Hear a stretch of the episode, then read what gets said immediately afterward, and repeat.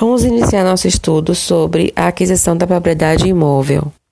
Adquire-se a propriedade imóvel pela uso capião, pelo registro do título, pelas acessões e pela sucessão hereditária.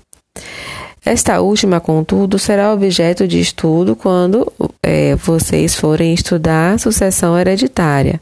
Não é objeto do nosso estudo em direitos reais. Quanto à classificação dos modos de aquisição da propriedade imóvel, destacamos: letra A, forma singular ou universal. Esta classificação diz respeito ao objeto da aquisição.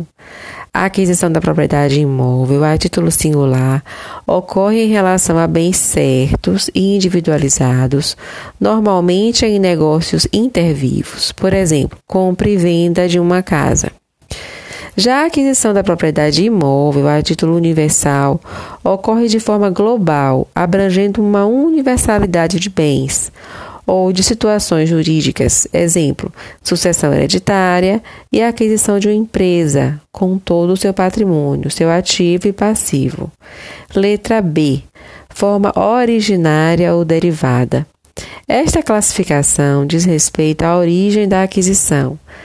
A aquisição derivada da propriedade imóvel é aquela em que se verifica a transmissão do, do domínio do antigo proprietário para o novo, por ato intervivos ou causa-mortes, com vínculo negocial ou sucessório entre ambos, por exemplo, compra e venda, doação, sucessão hereditária e etc. Por sua vez, a aquisição originária da propriedade imóvel é aquela que ocorre sem qualquer vinculação entre o primitivo e o atual proprietário.